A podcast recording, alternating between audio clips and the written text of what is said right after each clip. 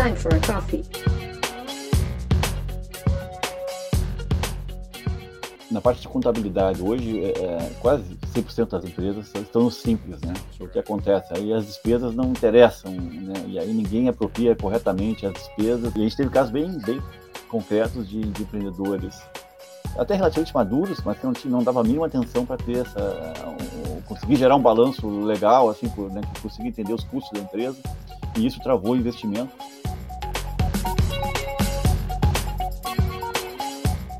Olá, esse é o Café com Governança. Unimos três grandes empresas com o propósito de ajudar no desenvolvimento do ecossistema de inovação. Vamos juntos simplificar as melhores práticas de governança corporativa nas startups. Eu sou Ângelo Machado da Comércio com Pé Direito e nós auxiliamos empresas a darem certo, oferecendo consultoria contábil, financeira e de gestão de dados especializada em startups. Convidamos especialistas da Triven, empresa de consultoria financeira que oferece o CFO as a Service, como serviços estratégicos que podem ser terceirizados dentro do financeiro de startups. Também teremos juntos nesse bate-papo sempre o Slap Law, empresa de advocacia responsável por construir a estrutura jurídica necessária para a sua startup crescer.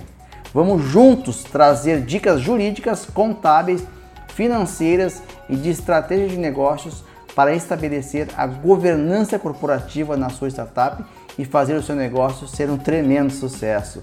Fique ligado nos nossos encontros mensais aqui no canal da Comércio com o Pé Direito, diretamente do Spotify.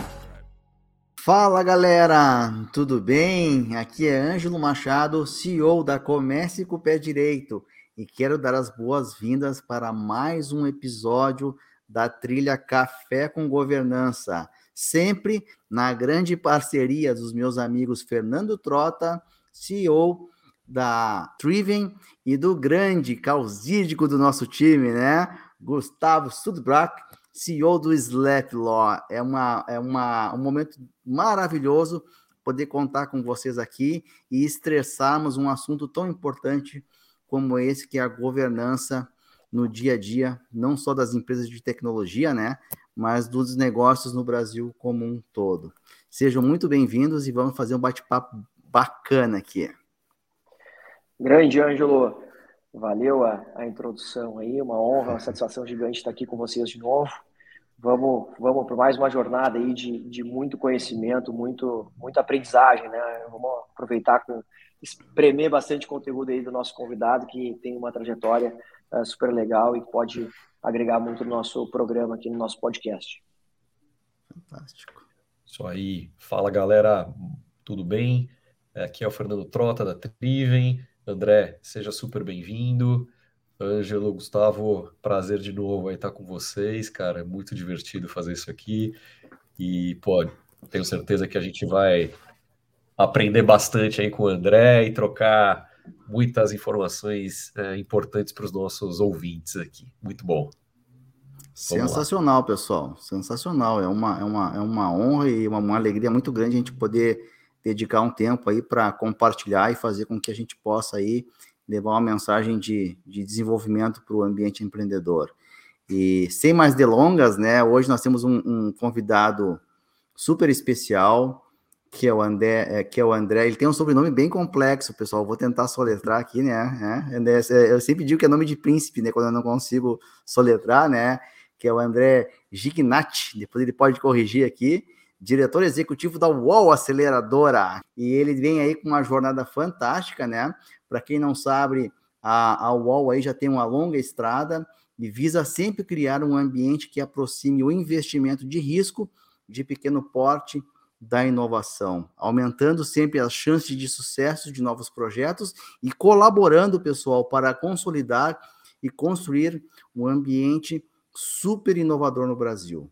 O André, para quem não sabe, ele tem uma experiência de mais de 10 anos atuando à frente da UOL, além de ter passado por lá mais de 130, exatamente isso, pessoal, 130 startups nos programas de aceleração. Vamos debater com ele aí esse assunto sobre governança e como isso afeta, mas também, principalmente, como isso influencia as etapas de aceleração de uma startup. Seja muito bem-vindo, André. É uma honra poder contar contigo aqui hoje. Legal, Anjo. Pô, muito obrigado, Anjo e demais, aí pelo convite. É, é um prazer a gente tá, aproveitar essa oportunidade para trocar ideias. A gente sempre aprende, né? A gente tenta passar alguma coisa da nossa experiência, mas sempre absorve também muito aí nessas conversas. André Guignatti, então, é, não é tão complexo assim, é italiano, tudo ponacente, é, o meu sobrenome, né? Guignatti. E, e, de fato está aí na estrada aí é, quase 10 anos, um pouquinho, né? 9 anos e pouquinho e já, já estamos, na verdade, com 137 startups aceleradas ou em aceleração do Brasil todo. Isso é uma coisa bem legal. A gente vai aonde tem um bom empreendedor. Então, tem startup em Manaus, tem startup na Bahia, no interior da Bahia, no interior de Minas Gerais e nas grandes capitais, obviamente, também. Mas acho que é importante deixar claro que, que geografia não é problema, nunca foi para nós. E depois da pandemia, que está tudo mais virtualizado ainda, é, mais reforçou isso ainda. O, o, a UOL, ela investe em startups early stage, né? Então, uh, a gente pega startups desde sem faturamento nenhum até com faturamento já de, de 15, 20, 30, 50 mil por mês. Essa, esse é o nosso foco. Uh, o empreendedor escolhe o cheque que ele vai querer, entre 100 mil reais e 300 mil reais. Esse é o primeiro cheque, né? Ele, eu digo que ele escolhe porque se ele prefere, se ele está focado mais em smart money, ele pega menos dinheiro, cede menos equity e ganha todo o smart money igual ele precisa de mais recurso financeiro, ele pega um cheque maior. O recurso financeiro vem de um grande grupo de investidores, hoje a gente tem cerca de 300 investidores, né, de diversas uh, formações e experiências profissionais, e cada um desses traz a sua, a, sua bagagem né, para apoiar os novos empreendedores. Desses 300 investidores, uma coisa que a gente tem muito orgulho, a gente já tem 18 empreendedores do nosso portfólio, ou seja, que já, já fizeram, ou já fizeram saída, ou já tem situação financeira confortável, para poder também estar tá do outro lado do balcão, né, também sendo investidor. Então, é, é, é dinheiro e é conhecimento gerado no ecossistema que retorna para o ecossistema. Esse é um, acho que é, um, é um, uma sensação bem, bem legal para nós também, assim, que a gente está fazendo, que está no caminho certo, né? Assim, a gente está conseguindo uh, ajudar e o empreendedor é, reconhece isso uh, depois voltando a ser investidor. Fico aqui, né, na apresentação uhum. inicial da UOL e estamos com um bet aberto, sempre temos um bet disponível, então é só entrar no nosso site lá, uh, ah, uol.ac, uh, é o nosso bet de número 23 já. 23, né? Que coisa. Excelente.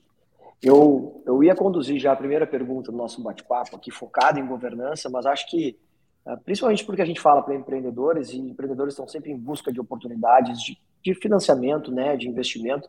Eu acho que seria legal, André, se tu puderes falar um pouquinho da tese de investimento desse bet aberto. Eu já tinha visto uh, circulando que estava o bet aberto. Uh, rapidinho, se tu puder nos contatos, já falou um pouco dos cheques, mas se existe alguma uhum. linha específica, se a gente está falando de SaaS, se a gente está falando uh, de, de escopo aberto, Show. se puder resumir para a gente, seria legal. Investe em, em praticamente qualquer tipo de, eh, de startup, ou seja, tem que ser uma startup, né? O que é uma startup? Ela tem que ter uh, um viés de inovação e tem que estar tá, resolvendo um problema real, de fato, num mercado bom, mercado grande, uh, e, e, que seja escalável. A solução do problema tem que ser escalável, senão não vai ser uma startup. A gente tem uma vantagem, como a gente investe muito cedo, o nosso mercado não precisa ser um mercado que tão grande quanto um VC. Né? Um VC olha e, pô, tem que ter um mercado de um bilhão de dólares. Não, a gente consegue entrar em mercados menores, mas a gente, a gente é totalmente agnóstico com o mercado. A gente vai olhar para a startup e ver se a gente consegue, é, com a nossa experiência e dos nossos investidores, ajudá-los. Ou seja, a gente não quer ser só um cheque, a gente quer ser realmente o smart. Então, a gente investe em B2B, B2C. Uh, não tem segmento, a gente tem, segmento, a gente tem investidores na saúde, na, na educação, no varejo. Então, a gente consegue ser bastante agnóstico nesse aspecto. Uh, e, e, o nosso empreendedor, o que entra para nós, ele não tem que necessariamente seguir a caminha do, a, a, o trilho dos VCs, né? A gente tem nada contra, a gente tem parceria com todos os VCs aí do Brasil, mas alguns caminhos, algumas startups seguiram caminhos diferentes. Startup que cresceu sozinho, sem nenhuma uh, investimento adicional, inclusive conseguiu recomprar a nossa participação com geração de fluxo de caixa, Olha retornou para nós, retornou para nós mais de 30 vezes o que a gente investiu neles, e eles são nossos investidores hoje. Pô, excelente, André. Muito obrigado aí pela, pela explicação. Uh, pedir licença aqui para os meus colegas para fazer esse, essa, esse pedido aí de descrição do BET. Porque é super importante. Vários empreendedores chegam para a gente aqui sem saber aonde buscar o smart money, aonde buscar o dinheiro, sem saber uh, quais aceleradoras investem em quais fases, né? Então é importante sempre quando a gente uh, tem a oportunidade, né, estressar um pouquinho mais esse ponto. Bom, vocês falaram que, claro, uh, investem em early stage, né? Então startup early stage no Brasil tem um conceito muito grande, né? Porque fundos grandes como o SoftBank da vida, o early stage deles é muito maior do que o early stage real que a gente vê na, na vida real aqui fora. E, e aí, como o nosso papo aqui é focado em governança, eh, eu queria entender uh, de ti o que, que vocês esperam nessas startups early stage, qual é o nível de governança e o que, que a gente quer ver de governança ou que vocês querem ver numa hora de uma seleção de uma startup dessa que está entrando num batch early stage, mas o que, que ela tem que ter, que documentos ela tem que ter organizado, que tipo de, de pilares de negócio né, que, que tipo de maturidade do financeiro, do contábil, do jurídico vocês esperam uh, nesse, nesse candidato ali, nessa startup, nesse empreendedor candidato? Legal. É, nosso early stage é, é de fato early stage, ou seja, é, para nós ele tem que estar tá só de, a startup tem que estar tá depois do PowerPoint, ou seja, ele não pode apenas ter uma ideia e levantar a mão, ah, André, quero dinheiro. Né? Não, ele tem que estar tá executando alguma coisa, ele tem que estar tá suando, né? mostrando que ele quer botar na, na, prática aquela, aquela ideia dele. Então, a gente exige muito pouco do candidato a, a ser acelerado. Para ter uma ideia, ele não precisa ter nem CNPJ ainda, para se inscrever no processo seletivo. Para receber nosso investimento, sim, ele tem que ter o CNPJ. Então, ele tem essa transição de ser aprovado, né, vai ter que abrir, eh, alguns abrem, inclusive, uma MEI, para depois fazer a transformação da MEI numa limitada. Se é o caminho, melhor caminho, não estou dizendo isso, mas é uma forma de acontecer. É, e, e, então, assim, a gente, a gente é, é, exige praticamente nada para entrar no processo seletivo, mas sim, a partir daí a gente vai tentar induzir, influenciá-los a terem uma dose é, é, mínima né, de governança em cada estágio que ele esteja. E, e, acho que isso é bem importante, acertar a dose, né? A história do, do, do veneno e do remédio, né? A diferença é a dose. É, tem uma frase que eu, que eu, uso muito aí, que uma empresa é, é um monte de problema que no final do dia dá resultado.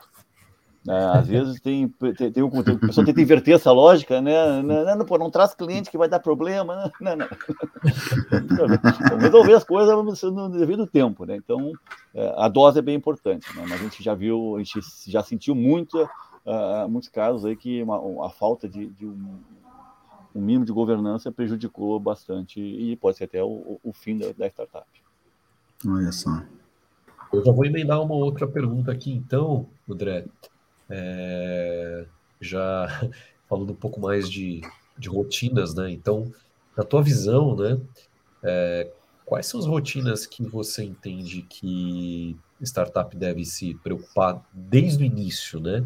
Estão falando aí que muitos nem têm CNPJ no começo, e aí você pega ali o, né, os empreendedores literalmente no início da sua trajetória, da sua jornada. Então, quais são as rotinas que vocês já recomendam que nesse momento os empreendedores ali nessa, uhum. nessa fase inicial já devem se preocupar, né, para eles não terem problemas lá na frente é, com os aspectos de, de governança?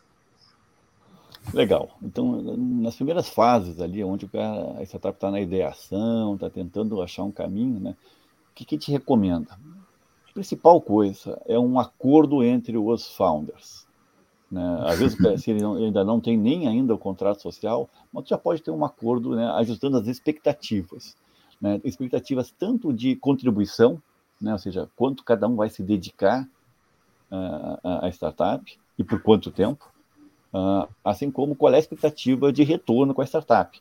Um founder pode querer montar uma startup para crescer e conseguir, assim que possível, vender. Né? Outro founder pode querer, não, quero montar uma empresa que eu vou ser sócio dela por muito tempo e vou tirar dividendos. Isso agora, se não for discutido lá na frente, vai ser um problema grande.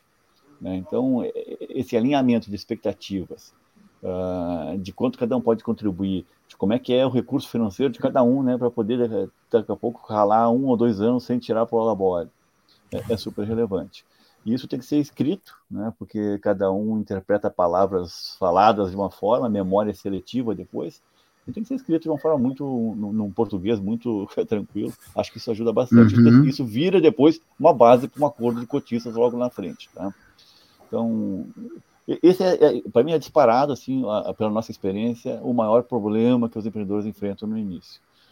Uh, passa dois anos. Olha né, só, né? Interessante. É, é, é porque, tipo assim, uma situação comum.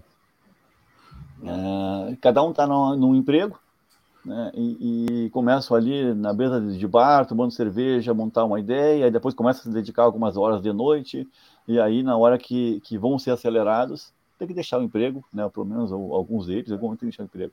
E aí, opa, eu não vou, não vou sair. E como é que tu faz aí? Como é que tu tira esse teu é. sócio, né?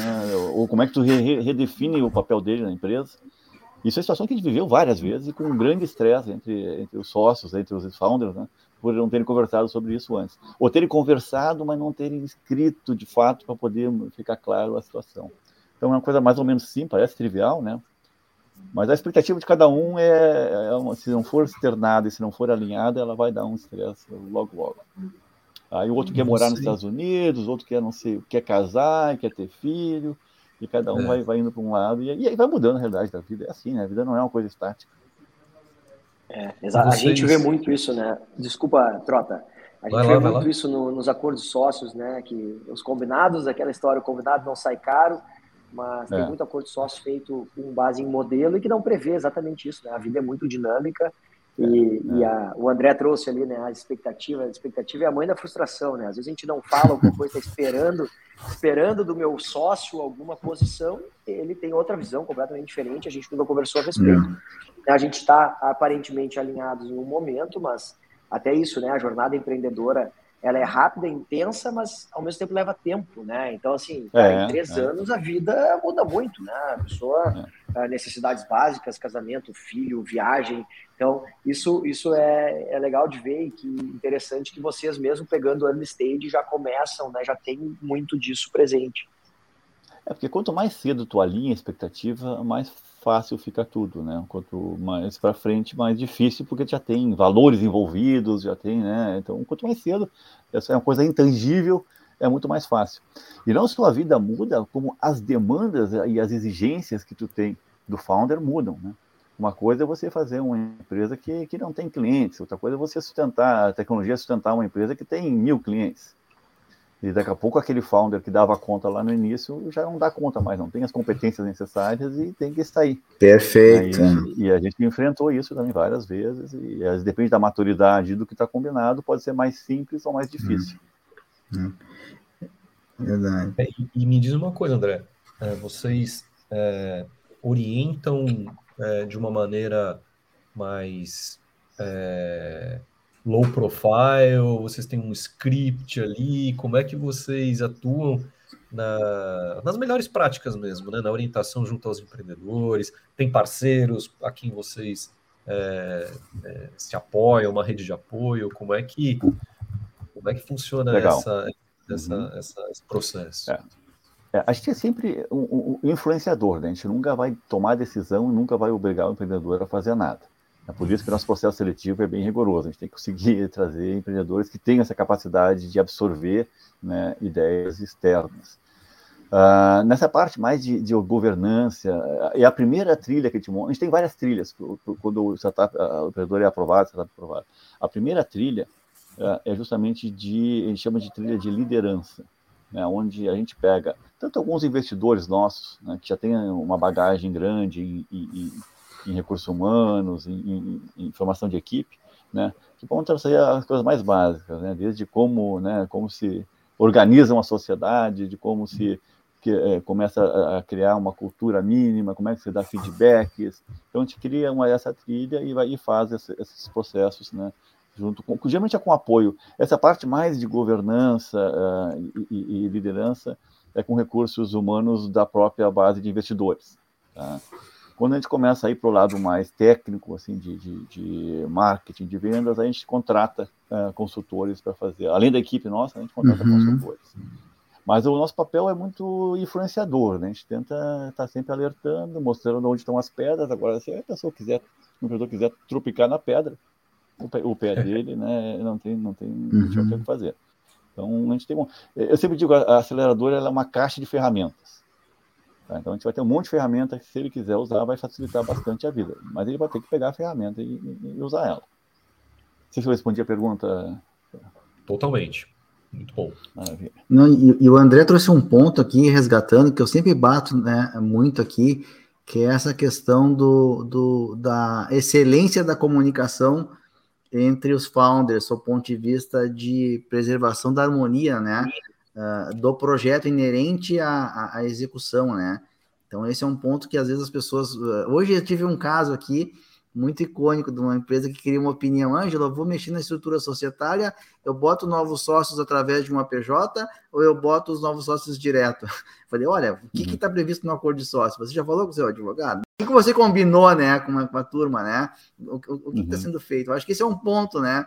Tem que ser feito. Eu acho que o que o André trouxe aqui, pelo nível de maturidade que não só ele tem, mas a jornada da UOL, é, é muito sério isso, né? E eu acho que isso muitas vezes estabelece até a capacidade de, de, de, perenidade do negócio no tempo e de novas rodadas de investimento, porque querendo ou não, isso influencia na, no currículo né, desse business aí no tempo, né? Então é, é algo que tem que ser realmente assim tratado com muito carinho. É, e, e deixa eu entender, desculpa né, me interromper, assim, a gênese de muitas das startups, muitas vezes são, é uma ação entre amigos, né? São amigos que começam a empreender.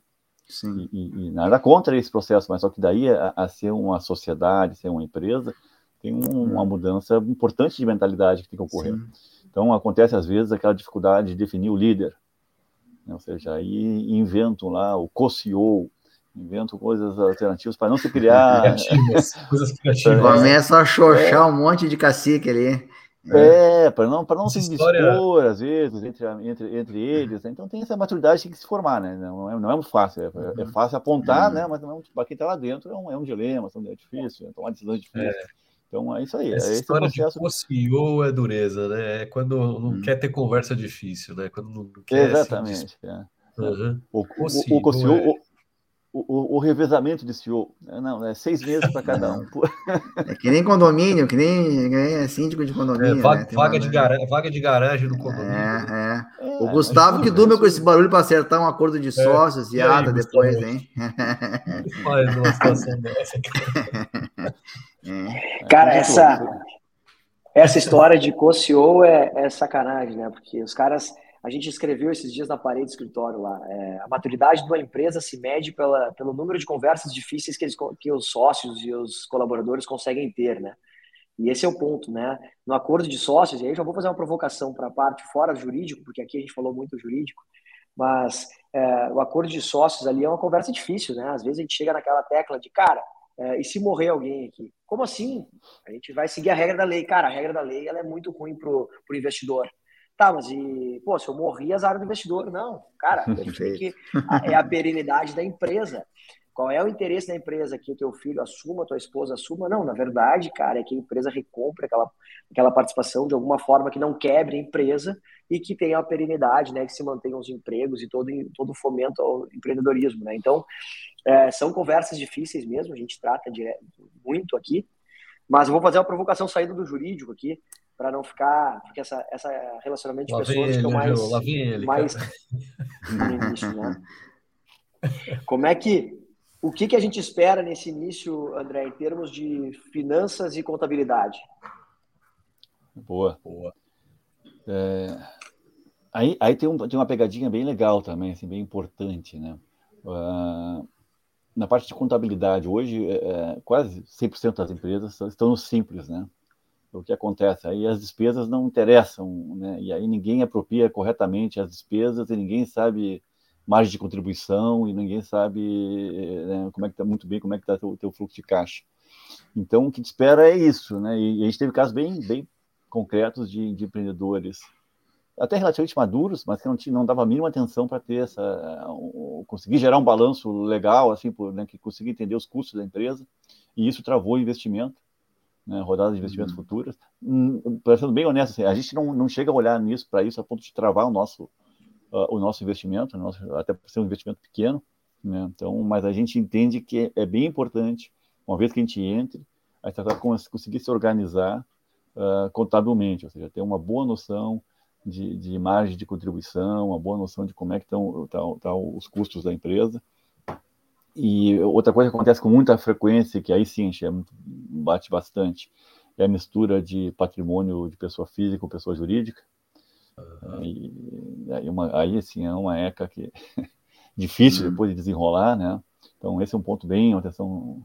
E é muito fácil o cara se confundir, né? Às vezes, poxa vida, mas eu sou o CEO, né? Então, isso é bem, é bem, é bem ruim. Uhum. Uh, então, assim, a, a, gente não exige nada, né, no nosso caso, a gente não, não, a gente não faz nenhuma due financeira, né, mas a gente começa aí, a partir daí, orientando uh, o empreendedor para organizar isso, principalmente, né, tanto para ele ter uma, uma visão financeira, uma gestão da empresa um pouco mais qualificada, né, quanto o, quando entrar uma nova rodada, um novo o fundo vai querer enxergar isso de maneira bem mais detalhada. Mas é, é, é isso, o pessoal às vezes perde bastante, não olha para o financeiro, né, e não tem a, a, pegada financeira, e acho que isso é um, é um erro.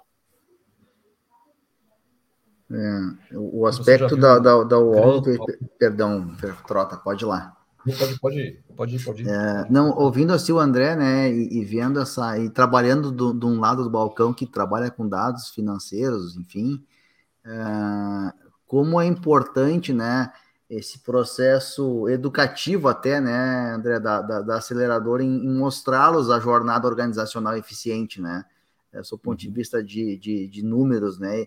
E como eles podem nortear os passos, do ponto de vista de excelência na performance, que retroalimenta a relação entre eles e oportunidades e por aí vai, né? É um, é um organismo, né? Muito, muito assim delicado. Se tu não conseguir cuidar, vai em algum momento vir uma conta alta aí, né? Do ponto de vista de, de, de, de, resultado e até mesmo alinhamento, né? Como era o tópico anterior é. aí que a gente estava falando. Né? É, e, e, a questão de maturidade, né? Seja, é, é uma coisa muito comum. Né? O investidor depois vai perguntar pro, pro, lá né? qual é teu CAC. Aí o cara, não, meu CAC é muito baixo. É... Tá, como é que tu uhum. calculou? Ah, não, é só o custo do marketing aqui que eu faço. Tá, mas quem é que faz a venda? Não, mas sou eu mesmo. Tá, mas então pro labore. Não, não, tirando, não tô tirando pro labore. Então o cara considera que, que, que não tem custo, né? E, poxa, uhum. isso não, isso não para em pé, né? Isso não é, isso não é uma empresa. Então, essa maturidade assim, que é muito importante para o pessoal entender. Né? Você tem que apropriar os custos, mesmo que tu seja, não esteja tirando para o labor, tu tem que considerar o custo de, uma pessoa né, profissional que vai fazer isso, quanto custa, etc. E, embutir todos os custos. Então, é, uhum. é, tem uma espécie, um pouquinho de auto-engano, assim, às vezes, né? É, do, do, do, empreendedor tentando uh, minimizar né, e, e, achar que dá mais margem, ou que tem, tem, tem melhor performance do que ele tem de fato. Perfeito. É, o que eu ia, que eu ia perguntar aquela hora é se você viu alguma alguma grande oportunidade, né, ser perdida por algum aspecto aqui que a gente está discutindo. Você, em algumas situações você fala, pô, que pena e, cara, podiam ter conduzido de uma maneira diferente, ou, ou o inverso também, né, algum grande case de sucesso que você fala, pô, esse, esse empreendedor, essa pessoa seguiu a cartilha ali, é, uhum. by the book corretamente e, pô, e, e, e teve resultado positivo. Uhum. Bom, certamente a gente tem os dois casos, né? É. É, a gente tem Obviamente tempo... não citar nomes, mas acho que uhum. você pode. Tem alguns casos bem, bem, é, bem que são, são públicos. A gente teve há pouco tempo uma saída bem relevante, que foi a, a da Movidesk, comprada pela Zenvia, teve empresa uhum. de capital aberto, né? Então, super exigente em termos de, de, de toda a parte de, de governança. E, a, e, e, o empreendedor era um cara muito muito correto assim, né? E muito uhum. certo e, e conseguiu os apoios, né? Não só da UOL, mas conseguiu depois teve investimento de ABC, de, de, de Headpoint, que, que deixaram ele sempre num trilho muito muito bom e a coisa funcionou. O cara fez uma due diligence, os caras não apontaram nada. O cara que fez o diligence não, não, não, tem algo errado aqui. não nada. Aí foi um case bem legal aí, um valuation aí de, de, mais de 400 milhões, é tudo, tudo público, então não tem por que não né, divulgar. Uh, então vai ser um case bem, bem assim. Agora, do outro lado, tem a, a situa essas situações em que, o, o, principalmente o fundo, quando olha, vê que os sócios não estão alinhados, né? Uh, não, não, um, um, olha uma coisa, outro pensa outra coisa, isso acaba dando, dando divergência. Teve casos em que não chegou a perder investimento, mas postergou por quase acho que quase quatro meses, por essa questão de não ter uma contabilidade organizada. Porque parece simples organizar a contabilidade, mas vai retroagir dois anos e buscar os dados e fazer organizar isso, isso aí. Então tem situações assim que, que, depreciou a empresa mais do que talvez tenha uh, uhum. anulado a opção da acabou depreciando. Tem um caso comum, né, mas é um, é um, caso mais delicado assim de a gente apontar uma solução, que é a questão da pejotização, né? Você deve enfrentar muito isso, né? Deve saber muito disso, né? Então às vezes o, quando a empresa exagera, né, nesse caminho aí também pode ser um deal breaker para alguns fundos. Eu vou aproveitar essa essa deixa e entrar aqui na né, pejotização, né? Essa, tem gente, tem, tem muito viés né, nesse, nesse debate, é, tem, tem todo um viés trabalhista, tem um, tem um viés jurídico de fato, tem um viés contábil de passivo, né? A gente acaba, às vezes, falando de pejotização de uma forma até pejorativa, ficando, fica meio é. redundante é. falar assim, mas, por outro lado, existe uma mão de obra de tecnologia, por exemplo, que não quer ser vinculada, né? Aliás, a gente uhum. já pegou contratos de, de prestadores de tecnologia que o cara tinha dois contratos de 40 horas com duas fintechs, e nenhuma das duas tinha exclusividade. Então, o cara trabalhava 80 horas por semana, e, cara, quando, quando uma descobriu da outra, eles queriam brigar com o cara, mas não podiam demitir ou desligar, porque o cara era relevante. Dorme com esse barulho. E o cara, e o cara disse, olha, eu não tenho exclusividade com nenhuma das duas, eu sou PJ, cara, eu posso fazer... É eu faço no meu horário de descanso, eu faço de noite, eu trabalho no final de semana. Então, é, tem um lado de da gente também levar para uma parte mais pejorativa, mas tem, tem um lado aqui de, de, dificuldade, inclusive, de contratar alguém de TI, por exemplo, como o CLT, né? Fora o custo. É de contexto de mas, mercado, né? Uhum. Exatamente. Ah, com né? certeza. Né? O, o, ambiente, né? O ambiente do Brasil, só pode ah, de... é. é. com certeza. Custo, né? É, eu, ah. É o que eu comentei, que é, que é delicado, não tem, não tem uma solução uh, óbvia né, para isso aí. Mas esse caso de, de, de dois contratos, ele está tá um pouco melhor do que o nosso Baden Powell, nosso grande violonista, né, já falecido. Ele tinha contrato de exclusividade com três gravadoras simultaneamente. a, arte permite essas coisas, né? a arte permite essas coisas mais liberais, assim. É, Cheguei a me engasgar aqui. Né? É verdade. Mas o André, daí aproveitando esse ponto, assim, já que a gente está aqui numa pegada de educação, né, o pilar do nosso do nosso bate-papo aqui sempre é trazer, uh, cara, trazer para a vida real governança, né, principalmente para empresas pequenas. A gente, pô, o Brasil tem as PMEs representam 95, 96, 93% do, uh, do número de empresas, né? Então a nossa ideia, as startups estão nesse bolo. A nossa ideia é trazer uh, educação e, e, jogar luz nesse tema.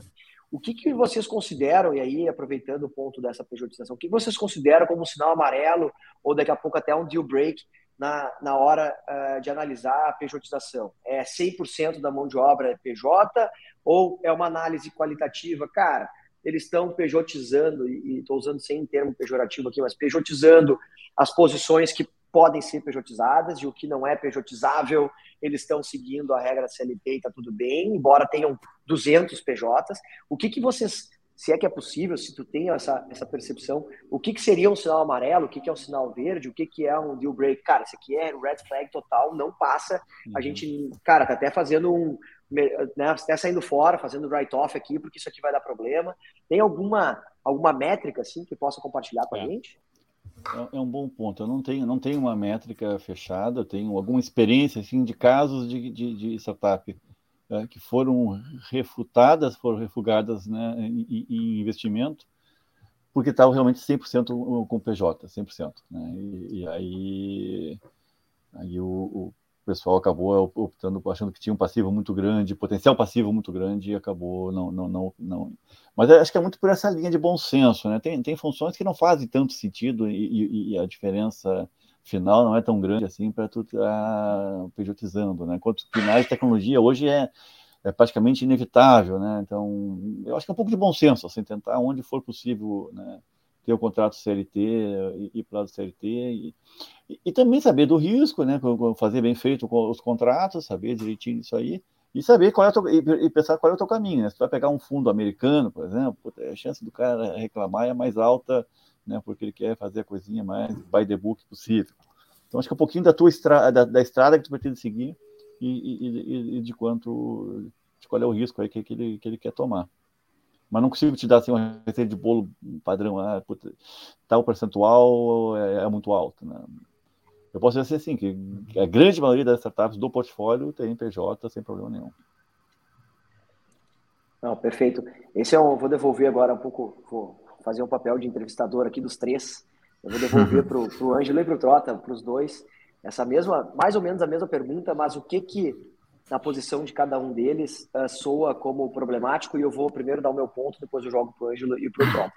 Na nossa percepção aqui, é muito da posição. Então, cara, tem alguém que é muito operacional e que ele trabalha das nove às seis, ele cumpre aquela tabela, aquele cronograma específico. Vamos pensar numa ah, uma secretária, por exemplo. Cara, ela não pode ser PJ por vários motivos, mas o nosso, o nosso principal ponto, às vezes, o, o, o startupeiro, o empreendedor, ele põe todo mundo de PJ, mas trata todo mundo como funcionário. E isso é um ponto de educação que a gente faz aqui, que é o seguinte, cara, beleza, vocês estão contratando um PJ por uma circunstância de mercado, de caixa, de tudo, beleza, mas vamos lembrar que existem quatro pilares de caracterização da CLT lá, que pode gostar ou não, mas a gente tem que tentar evitar né, a caracterização, porque de fato não é aquela realidade daquele contrato. Então isso é o que a gente faz muito aqui, é, é essa linha, né? Não chama o cara, não, o cara não tem que ter todos hora, cumprir horário, o cara não pode ser uh, toda hora ser mandado, né? Aquela é, relação de chefia e tal.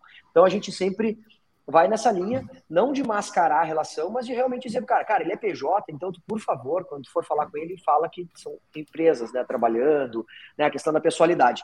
Isso é o que chama atenção pra gente. Não é o número, mas é a forma como essa relação se dá. E aí eu vou devolver para o Ângelo e para o Trota, pra, porque acho que tem visões diferentes, né? A contabilidade tem toda a questão de folha, até a questão dos impactos tributários, né? Que pode uh, impostos sobre a folha. E aí tem, a, acho que é do Trota, a questão de fluxo de caixa, né? Também não adianta o cara não ter dinheiro e querer contratar todo mundo de CLT. Então, o que que para vocês uh, é mais ou recomendável? O que que levanta, uh, o que que levanta a lebre para vocês atuarem? Posso começar, Angelo? Pode, manda ver.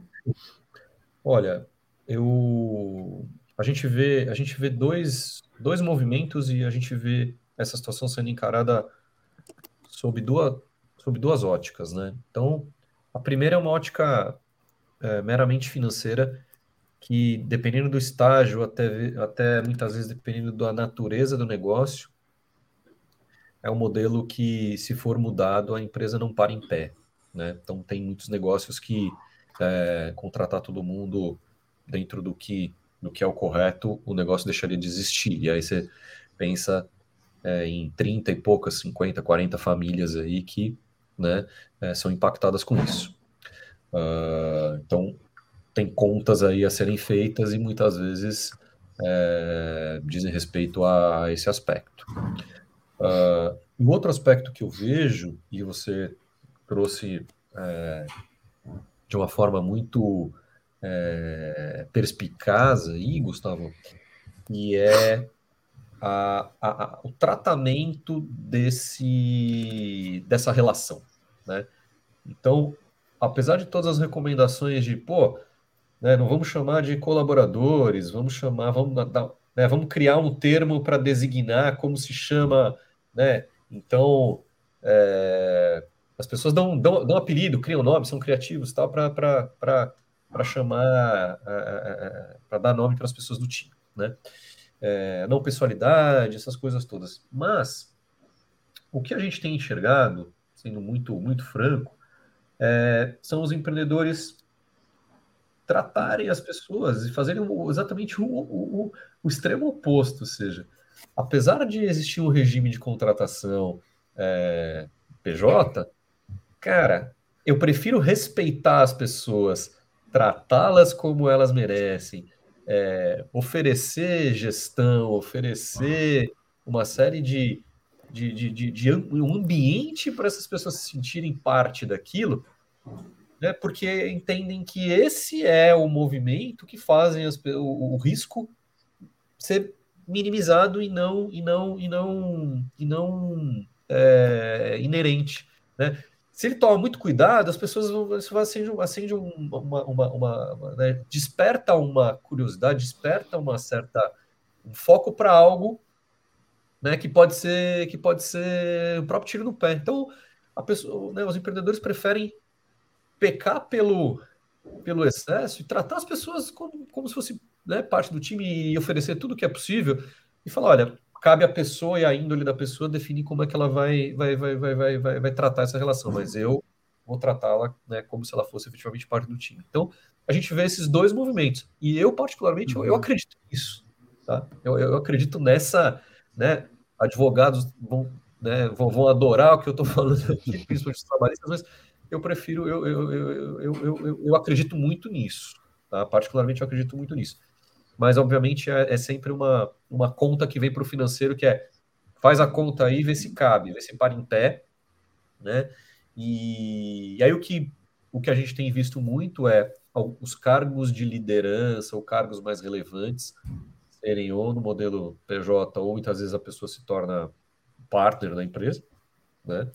Uh, ou e os cargos né, mais mais mais júniores assim aí todo aí o pessoal tenta equilibrar isso os cargos mais júniores são eventualmente as pessoas que você é, é, não justificaria né uma pessoa que ganha dois mil reais ter uma empresa para prestar serviço e ganha dois mil reais né então, então e também o custo aí o trade-off desse dessa dessa brincadeira não é né, não é tão grande. Então a gente vê, eu vejo, eu vejo esses três aspectos. Então, o aspecto de tratamento das pessoas, é, vis-à-vis risco, um aspecto financeiro que muitas vezes como é que é a melhor configuração para o business parar em pé, né? E o terceiro aspecto de, de clusterizar, né? De, de, de dividir, segmentar ali, às vezes, a decisão e não tomar uma decisão única para uhum. a companhia inteira.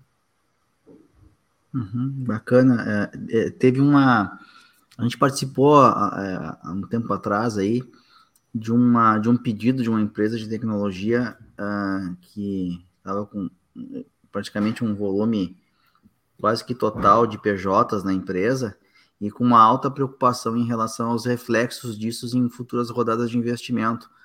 Uh, clima até então excelente, ambiente funcionando, e, e, na simulação de conversão né, que a gente fez, não para de pé no, no caixa, né? é, porque o número não fechava a conta.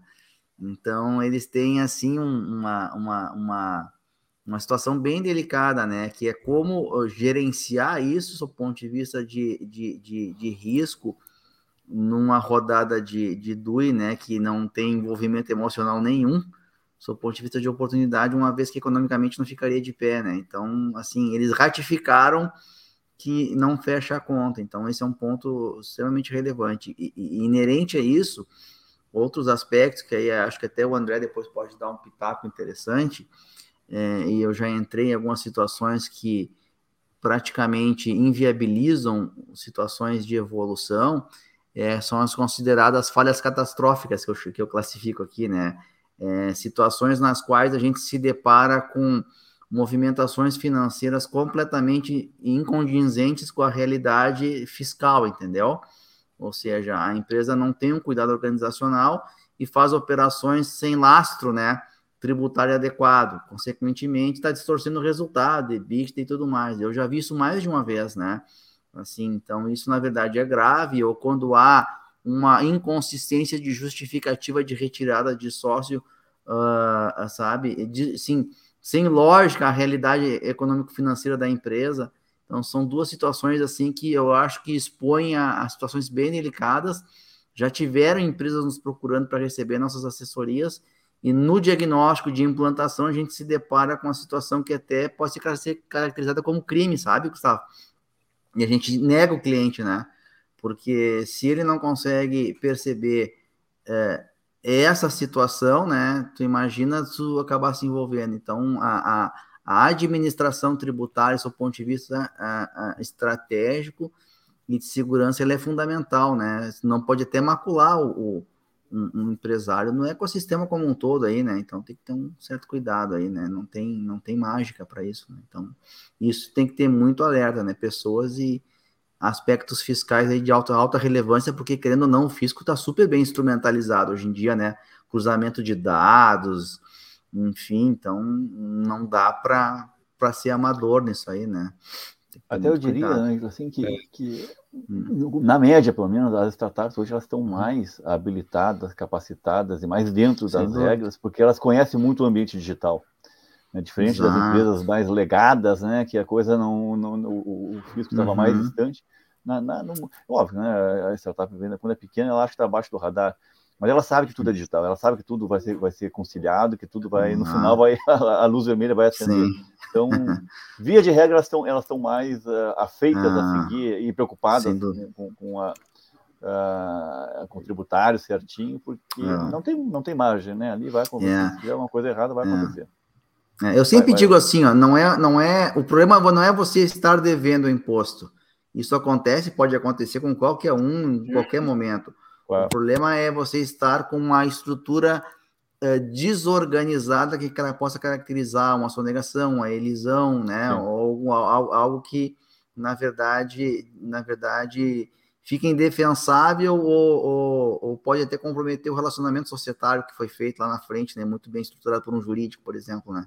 Então são com pontos certeza. que gente, eles têm que ter, ter cuidado aí para não, não, não não gerar como é que é dores no corpo, eu uso essa palavra às vezes aí, né? E numa, numa rodada importante tomar uma, uma red flag aí e, e isso repercutir mal, né, na tua jornada empreendedora, né? Hum. É, e só, pô, lembrei de um aspecto importante aqui, Gustavo, da tua, da tua, da tua pergunta, né? Voltando um pouquinho a pessoas, é, falar, falar por nós aqui o que a gente sempre costuma orientar, porque a gente, enquanto é, atuantes aí na gestão financeira, a gente está bem na linha de frente, né? Então, é, o que, que a gente costuma conversar com, com os nossos clientes? Em, entre o 100% CLT, tudo redondo, correto, e o 100% PJ, qualquer brincadeira que for feita no meio do caminho, o risco existe. Né? É, então, por mais criativo que seja, por mais mágica que queira fazer, o cara não vai mitigar, mitigar o risco. Você sabe muito bem, eu estou né, invadindo um pouco aqui a, a, a, tua praia, mas o que, que a gente costuma falar? Olha, formaliza, deixa tudo redondo, pelo menos. Deixa os contratos assinados, aí falando de né, trazendo, puxando aqui para o nosso, pro nosso tema que é governança. Deixa o negócio, deixa organizado, contratos assinados, os contratos no lugar certo quando a pessoa sai, faz o distrato, é, deixa tudo pelo menos docu né, minimamente documentado dentro do, do, do, do, do ponto de vista da, da, da, organização. Tá? Então, só também lembrei, acho que era importante aqui. É, faz coisa errada, mas faz coisa errada direito, né? Vamos organizar a bagunça. É, a história é isso aí, é trazendo ordem para o caos, né? É. Eu vou, vou mandar uma, a gente já já está passando o nosso tempo aqui. O papo bom vai muito rápido, né? Então vou, vou disparar uma, uma última, talvez última, enfim, a gente decide juntos, mas uh, eh, para o André, em termos de, de evolução da maturidade de governança da, das startups na jornada de vocês aí. A gente uhum. falou que elas entram on stage, elas têm muitas vezes nem o CNPJ ainda, mas vai constituir para receber o aporte, né, obviamente, vai contratar um contador uh, e vai ter ali uma análise financeira que no início é o, é, é o, próprio founder, aí ali na frente ele vai ter daqui a pouco algum analista, algum assistente, e mais na frente ou contrata alguém, uh, um, um, financeiro as a service como uma Triven, ou vai ter que contratar alguém no mercado, porque financeiro é a, né, não adianta sem, sem, sem entender da grana do negócio, não dá para saber.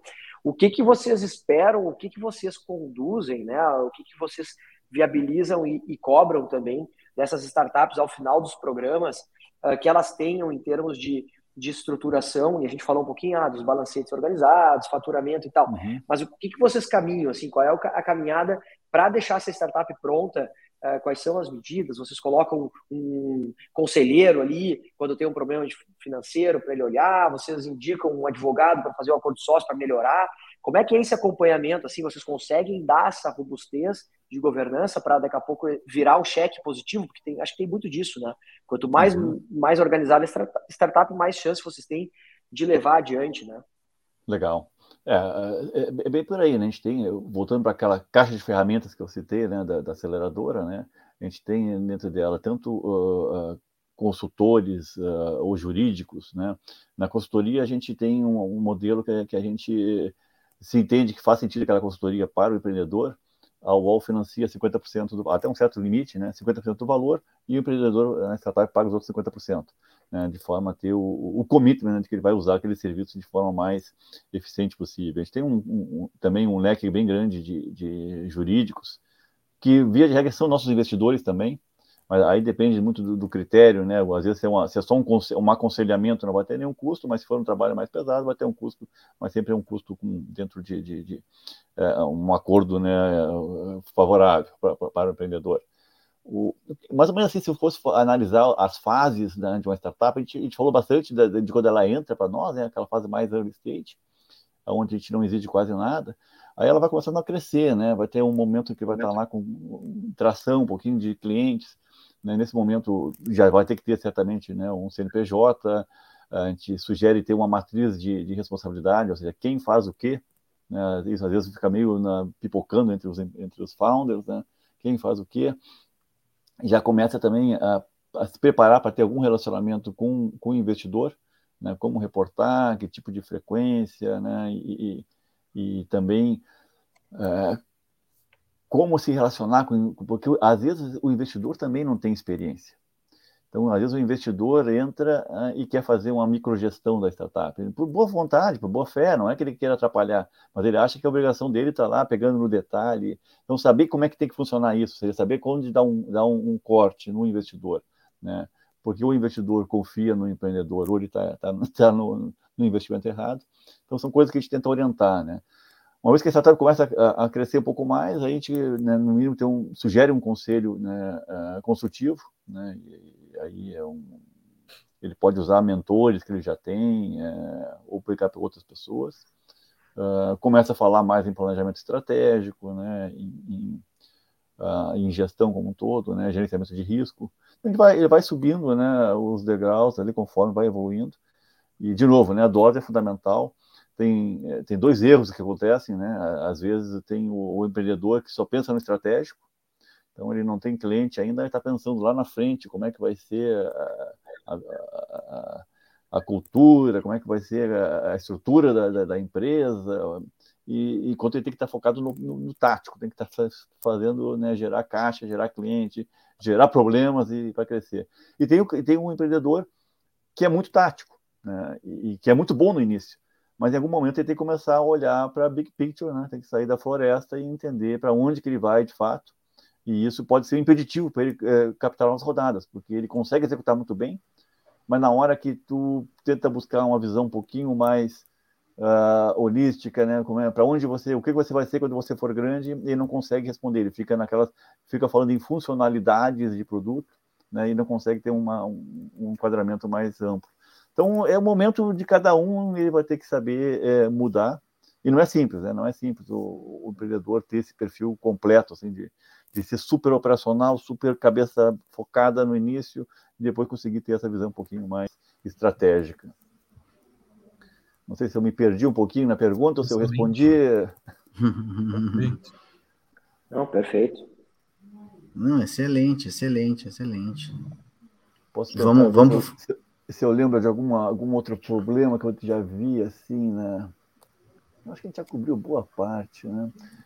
Essa, é, às vezes, quando começa a estabelecer, tem investidores, né? O, o, quando tem notícia boa, o empreendedor gosta de dar, e quando o problema, a coisa não está tão boa, ele some.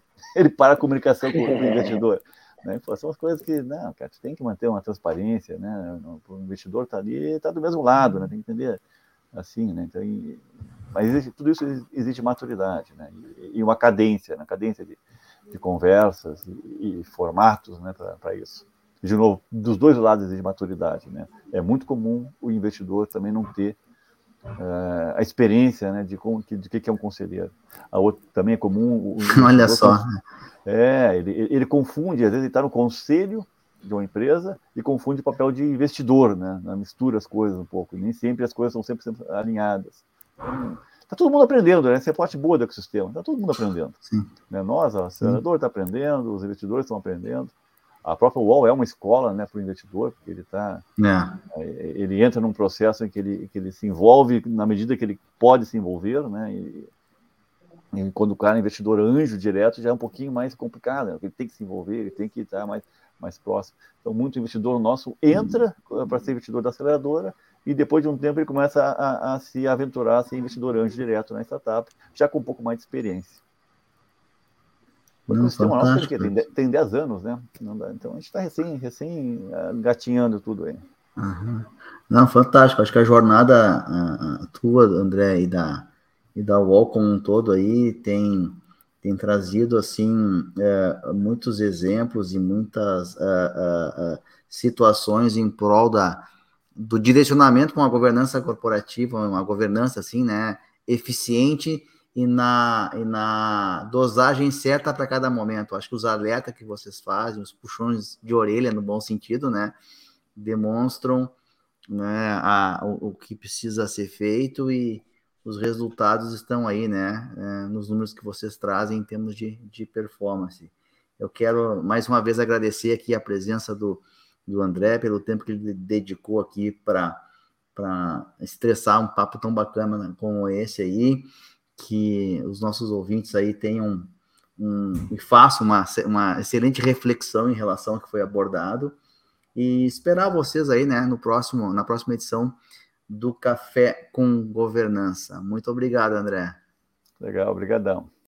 E lembrando, né, Angelo, que o nosso podcast é mensal aqui pelo Spotify e que as nossas redes sociais e sites também vão estar na descrição aqui do episódio, certo? É uma satisfação gigante é, unir é, convidados é, super especiais aqui com, conosco, né? Ângelo Machado da Comércio com o pé direito, Fernando Trota da Triven e eu aqui representando o time do Slap Law.